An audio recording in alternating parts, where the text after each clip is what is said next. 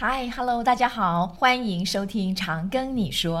今天呢，我们非常的荣幸能够邀请到。长庚大学周月如老师，那先介绍一下周月如老师。周月如老师呢，他是毕业于美国辛辛那提音乐学院，主修呢是钢琴演奏。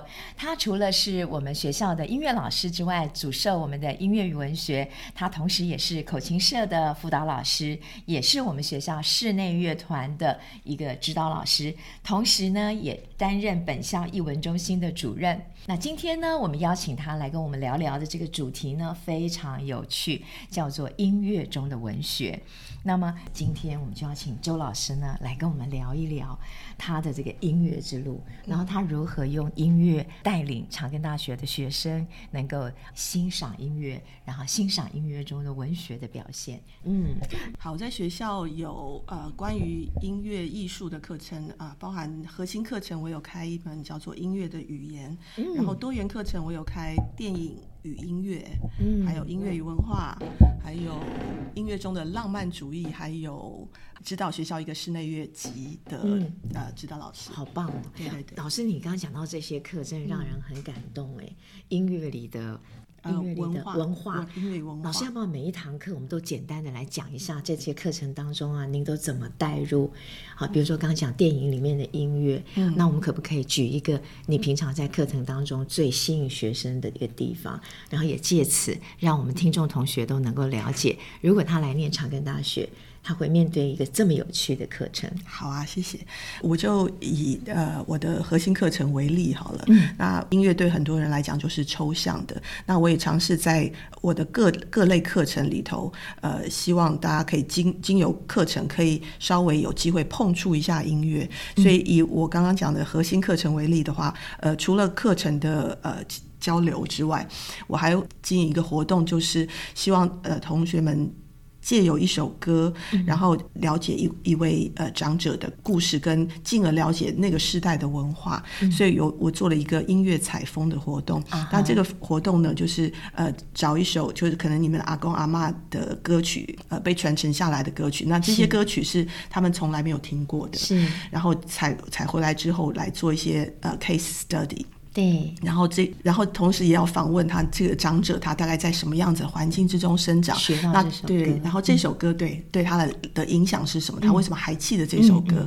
然后也稍微拼凑一下，我们加上我们自己找寻的资料，拼凑一下这个时代怎么样。形塑出这样子的歌曲的流流传。是那呃，另外一个方向就是碰触音乐的部分，那就是我们这首歌呃，在老人家的口中可能只是一个单调的旋律。是那回来之后，我们希望借由小组的力量，呃，各司其职，让这首曲子变着呃，这首乐曲稍微变成立体一点。嗯、所以我们会尝试一些简单的编撰的工作，就是音乐编曲的工作。嗯、所以音乐之中呢，就是比如说简单的配配些。和弦这些我都会在课堂上非常非常简简易的教教大大家，所以我在乎的并不是最后的这个成果，嗯、他们呈现出像是不是像五月天的作品，或者是这、uh-huh. 而是他们在探索的过程中，对，那这个里头。多加一个声部或多加一个节奏会产生什么样的效益？嗯，那这些个人认为他们的唯一的方式可以碰到音乐的方式，而不是只有借由耳朵，而是他们的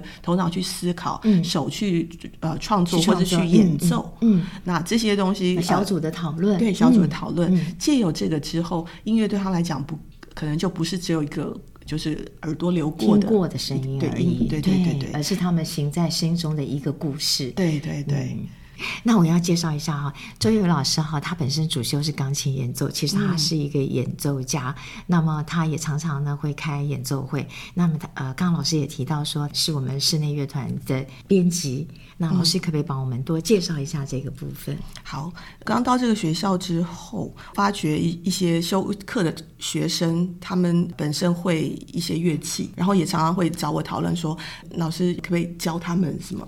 私下教他们这些乐器。我说那何不来，我们就组一个小团，对，对，来来一起来玩音乐这样子。嗯、那呃，室内乐团跟平常我们社团里头的弦乐社跟管乐社这是最大不同，是它是一个由重奏来组合的乐乐团，就是每一个声部只有一支乐器，一支，所以可能它它是小型的，可能最少就两个人，就两位，两呃最小有组合是两位，然后最多也大概就四五位，对对对，所以呃我每个学期会看我们招收进来的学生，把他们编组成不同的组别，是是是，然后让他们啊去练演练，对演练，然后我们有排演跟平常的练习跟上课，对，然后最后我们会在。下一个学期的期初，我们会有一次在学校，一次在校外的一个公演。啊，这个有点像是他们的成果成果发表。嗯，我老师这个很真的很有意思，这个真的对。我也发觉在长庚，就是大家的读书压力这么大之下，还有学生会为了音乐，嗯，就是晚上十一二点还还在练。还在练习，我觉得是蛮感动的一件事情。然后学生通常呃参加这个室内乐团，他们通常也是他们不止只有一个学。期的对。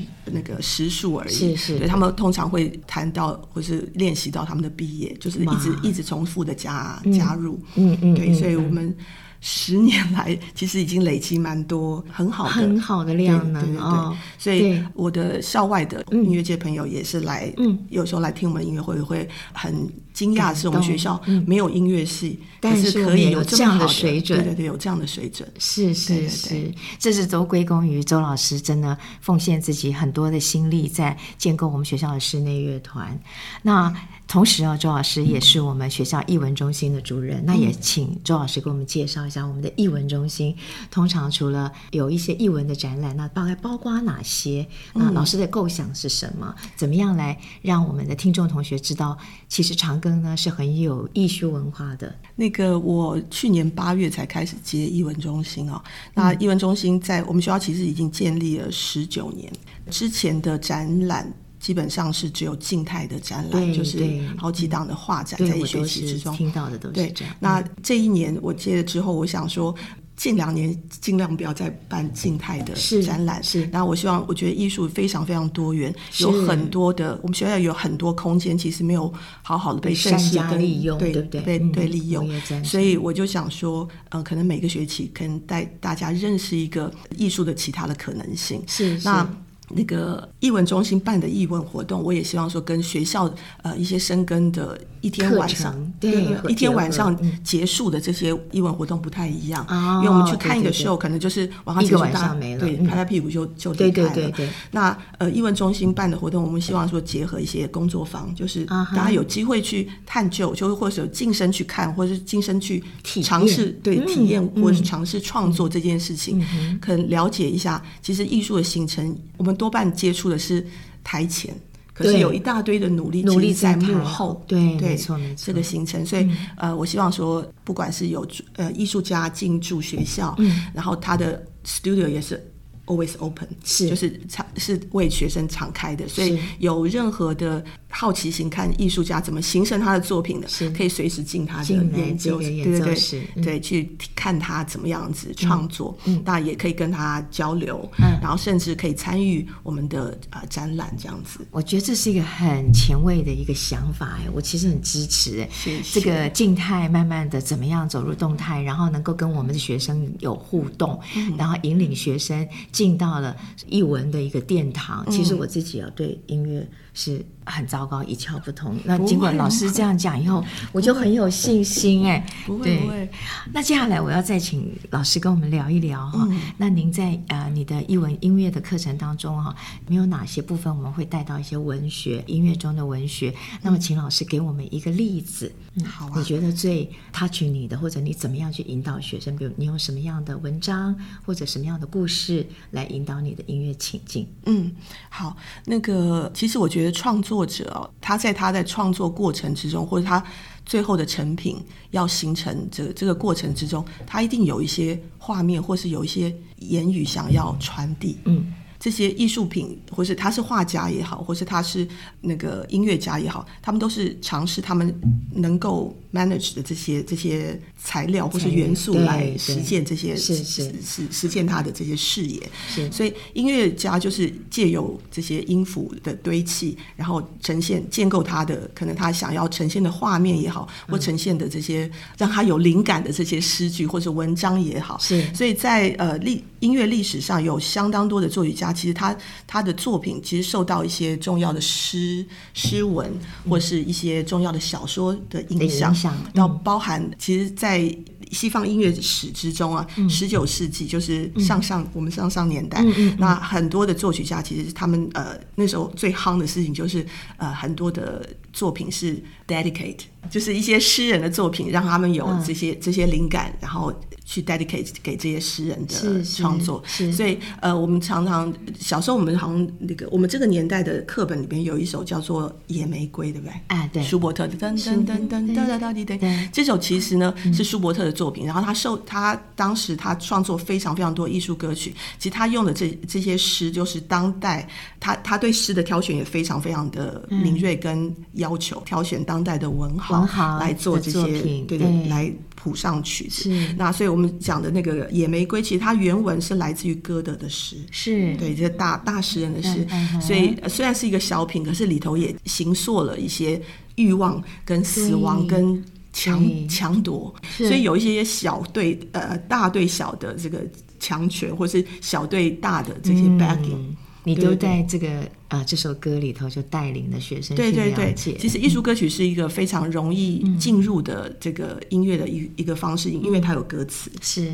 就像流行歌曲一样，嗯、那在呃有些曲子它是没有歌词或是没有人演唱，可是它音乐本身也是要就作曲家的一个想要主导的意向，包含贝多芬他有写一首叫做《田园交响曲》，是是是，也是他也收到就是他喜欢散步到田园之中，嗯、他看到有好几段的这个景象，比如说有呃就是大家那个牧牧人在旁边唱歌，农人在那边辛勤的唱歌，嗯、跟突然有了暴风雨，嗯、他也想把这些自然的景象，他看到这些像。画面，或是他们唱的这些呃民谣，他把它用音乐来呈现。其实它里头有画，也有啊、呃、诗文、诗文或者是诗句，这些常常在呃音乐之中被呈现。所以借由这样的方式来呃体验音乐，它或许。不会是只有过往云烟，只是听过而已。对，它甚至它更立体了一点，让我们更能够身临其境。对对对，对其实这也是、嗯、呃创作者他想要让他的观众或者听众有的这些想法。对，老师，我好奇，《野玫瑰》这首歌我们翻译成中文，是真的按照。当时他的词义差不多，差不多对，可是因为翻译有些会有些不一样，然后也历代可能都会多加几句吧，啊哈，个人的 个人的想法，可能到后来越来越 对，跟原本的差有点差异，有点差异哈。大家应该有听过这首歌哈，嗯。那最后呢，我们就用《野玫瑰》的这首歌呢，来跟各位听众呢，啊、说声再见。男孩看见野玫瑰，黄地上的玫瑰，清早盛开真鲜美，急忙跑去觐见看，越看越觉欢喜。好，今天非常谢谢周月如老师，谢谢。接下来我们要欢迎的是刘德林老师。这个段落呢，我们要录的是文学中的音乐。那简介一下刘德林老师。刘德林老师呢，毕业于台湾师范大学文学博士。他在我们长庚大学呢，主授的是诗学、现代诗词还有古典诗词。我见到刘德林老师的印象是，他真的是从这个古典里面走出来的典雅美人。那刚刚大家都有听到呢，我们三位老师一起唱的《野玫瑰》哈。其实呢，在刚开始我们聊天的时候，德林老师呢有一段这个他在海角七号。电影里头的一段故事呢，想要跟大家分享。那我们就请德云老师来跟我们讲一下，这个野玫瑰在《海角七号》里面到底发生了什么事情。是的，我想那个魏德圣导演会选这一首曲子作为那个电影的片尾曲。我想有看过这部电影的朋友们应该都知道，这部电影最后的结尾是它是一个悲剧，就是一个日本教师他要离开他的那个台湾的初恋的那个女友，然后他在船船上呢，哈，呃离去的时候，导演就选了这个悲伤的曲子。那其实中间呢，他们这一段爱情故事呢，他们前面还有铺陈了很多，比方说像文学、音乐、电影的结合，里面有穿插了就是七封情书的那一种，嗯、透过电影来呈现他们的那个爱情的那个算是三部曲吧，从、嗯、认识到交往，因为战争乱乱离，然后不得不离去的那一种故事情节。嗯、所以我想这个也是一个文学跨领域的一个结合。嗯，对，所以就因为这样，我就很开心的想要跟刘老师啊、呃、来聊一聊哈，他的课程。其实刘老师在学校里面开了很多的课程，嗯，然后也把他的课程里面有一些文学上面、跟音乐里面、跟影像方面很特别的呈现。那也请刘老师来跟我们讲一下诗学。我上课的时候，我会希望同学能够用比较。物我感发，就是感知的那一种文学的能力，去感受周遭环境细微的变化。嗯，比方说，我开了一门课，就是古典诗词的选读。嗯，我我会希望同学去。感受诗人他亲身经历的周遭的环境。嗯，那同学们常会说：“老师，这是一千年前，这是好 几百年前，这是两千年前的《诗经》。”但是其实人类跟自然的互动一直都没有改变。改变，所以我们、嗯、我们看古人呢，他们会感受到那种时间的流逝，他们永远是问“明月几时有”，问问天空，问月亮，嗯、问河流啊。那呃，长江东逝水、嗯，然后他们会觉得周遭的自然环境、哎、会。感受到周遭环境的那一种物我的变化。嗯，那我总觉得呢，同学们在呃校园里面的生活是有一点点枯燥乏味的，嗯嗯嗯、特别是他们深受那一种啊、呃、繁重的课业压力，力。所以我常常会用呃学校，虽然我们长庚大学校园不大哦、嗯，但是其实我觉得学校有一些地方其实很美的，就是我们在美化校园这方面、嗯、这几年来一直都在进步。嗯，嗯那。比方说，我讲到王维的那个归隐的诗，我就会讲到说，哎，他有一首诗呢，就是什么啊，人闲桂花落啊，我就会问同学说，我们长庚大学有没有桂花？桂花啊、嗯，那有些同学就会说有，那在哪里？哈，对，那为什么他会说人闲桂花落？哈、嗯，其实王维强调的是闲。好，人唯有闲的时候，你才会感受桂花对凋谢。因为桂花，你没有看过桂花，你就不知道为什么王维不是写其他的花，是写桂花。因为桂花很小，小，非常小，那因为非常非常的小，它掉落在你的身上，你几乎是感受不到的。到嗯、那唯有你很闲适的状态，你很彻底的放空自己的心灵，你才能够感受到那一种物我外在世界细微的变化。那这个部分就是我希望同学能够，我在教学上面，我不太希望他们能够。就是一直去追逐那个分数，因为我觉得现在的嗯，现在他们这一世代的孩子，嗯，嗯，他们的竞争非常的激烈，再加上他们是一世代，嗯、所以他们是手机啊、呃，社群软体，然后他们就是几乎就是挂在网上的那一种生活的模式。嗯，但是我觉得科技可以带来非常方便的生活，可是不见得能够富足我们的心灵。是。啊，所以我在讲王维的时候，我就会提到他归隐的一些。诗作去反衬我们心灵，其实是需要停顿下来的，需要去反思自己的，给自己一个，嗯、对，给自己一个反思的一个空间。嗯、比方说王维呢，在归隐的时候，他写了写了那个《竹里馆》呐，写了很多的诗作。他有一首诗很特别哦，他写了他写了一首组诗，可是每一首组诗呢，每一首诗都是他亲自去去到的一个地方，他就为那个地方，像竹里馆，他就写了一首诗叫《竹里馆》，是像。辛夷坞，他就写了一首诗叫《辛夷坞》，可是唯有一首诗哦，嗯、就北茶，北茶的茶就左边一个土，右边一个住宅的宅。嗯嗯、北茶呢是他隐居的地方，北方的一个村落，他是永远到不到的一个地方。但是王维很为什么到不到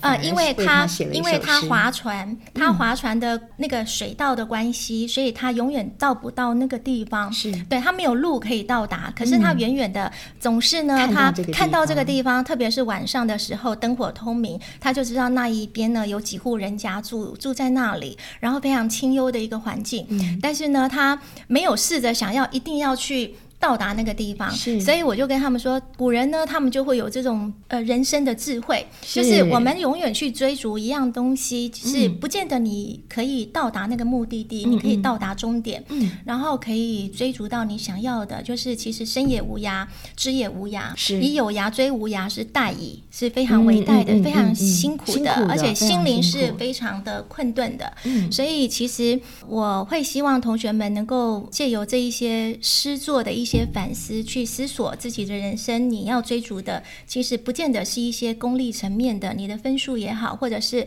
呃，我们进入职场，我想要赚多少钱。那刚刚呢，老师跟我们带到了一些传统比较古早的诗学，嗯，那接下来呢，我们要请老师呢带领我们到他的下一门课——现代诗学、现代诗词哦，嗯，那想请问老师，其实这两个跳了蛮大的一个 gap，那老师您是怎么样来带这一门课？嗯，我想其实文学呢，不管是古典还是现代啊，其实他们最终极的关怀还是人性安顿的一个问题，就是我们心灵安顿的一个问题。是，所以呃，现代诗的部分呢，我其实它的我的课名叫做《现代诗与当代文化》。是，那因为今天呢，我跟月如老师，我们有一个共同的一个一个议题，就是音乐与文学，所以我就讲音乐文化这个部分跟诗歌的结合。是啊，我想那个音乐文化跟跟诗歌的结合呢，早在大概两千多年前，像《诗经》那个年代，地方的歌谣是最珍贵的。嗯、为什么地方的歌谣最珍贵？因为他们其实反映了他们当时老百姓真实生活的样貌，嗯、所以它是远胜于我们常常讲说诗歌呢。其实它是风雅颂嘛，风就是地方的国风。那地方的国风是远胜于歌堂的一些庙堂的音乐。那其实一直到唐诗宋词，他们也是有很多的民谣。那民谣古人的民谣，他们像乐府诗啊，他们是可以歌唱的，就等同是他们的流行歌曲。是好，那到了宋代的时候呢，就会发现一个很有趣的现象，就是他们的文人呢，哈呃很喜欢去呃写一些跟歌妓告别的一些一些作品啊，像宋词里面就有很多的那种歌妓文学。嗯，好，那这也反映了一个时代的一个经济发达的一个层面，因为你。物质生活越好，经济越发达，嗯、他们就会有很多的这一些娱乐的生活。嗯，那一直到近代呢，一直都有像呃那个明初的那个徐志摩，徐志摩很多的，嗯、徐志摩是流音派的。嗯，那他有再别康桥，然后像胡适的一些。呃，诗歌它也是可以唱成用音乐去去把它唱出来的，就是诗歌变成了歌谣这样。那我在课堂上面呢，我我举一个例子好了，像那个音乐无国界呢，就是打破一个音乐的一个藩篱哦。我举一个例子，就是四年前呢，那个诺贝尔文学奖，嗯啊，破天荒的颁给了一个美国的六零年代的一个民谣。歌手叫 Bob Dylan，对 Bob Dylan，Bob Dylan 呢，我很喜欢他。中间有一首歌，呃，Blowing in the Wind，Blowing in the Wind。对，那 Blowing in the Wind 呢，它其实是一首，就当时时代背景来说，它是一首反战的诗歌，对，反战的民谣啊，那引起很大的一个回响。是，那因为当时美国人民呢，身身处在那个非常惶恐情境里面，因为先是那个甘乃迪总统被刺杀。然后再来一个黑人的那个民运领袖也被也 King King 博士对，那他也被也个暗杀了。那美国人民呢，他们就其实基本上他们的民意是很反战的，是是。所以那个 Bob Dylan 呢，他就呃他的歌曲里面就有很多这样的一个反战的一种呃一种意境。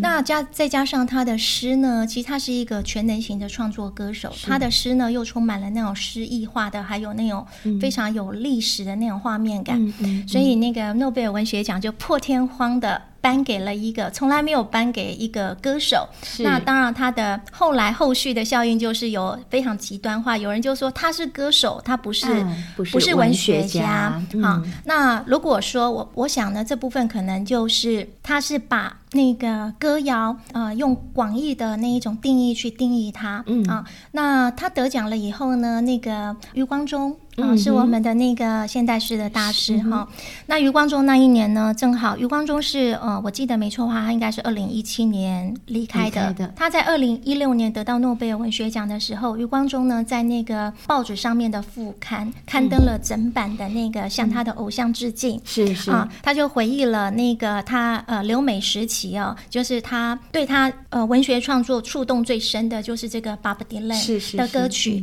啊，所以 Bob Dylan 呢比余光中整整小了十几岁。嗯嗯，嗯。好，所以我觉得以一个文学前辈、一个大佬级的诗人，这么有分量的一个诗人，嗯、他。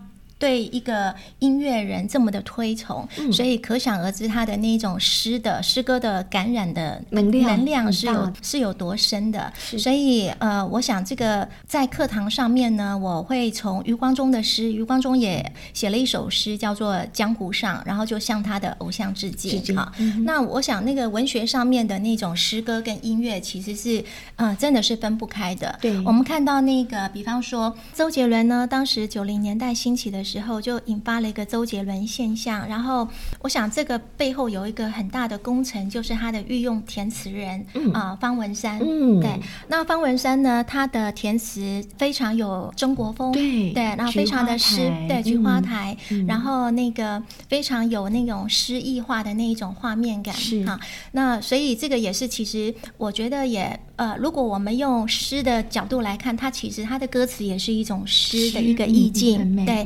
嗯那比方说像郑愁予，郑愁予的诗呢，也是呃常常被谱成歌曲的。而且诗呢，一首好诗，它往往会有一个音乐的一个节奏感，会有音乐的韵律感。好，那我在课堂上面也会跟同学分享说，我们不要用那一种很知识化的去像高中那一种学文学的方式啊，就是我们去死背答案。是，其实我觉得文学是有很深的感染能力的。嗯，嗯，嗯，嗯，呃，就像我们呃如何把英文学好，我们就去唱 Bob Dylan 的歌，就，就可以学。我们以前那个年代其实不太需要去补习的，但是这样的孩子 他们。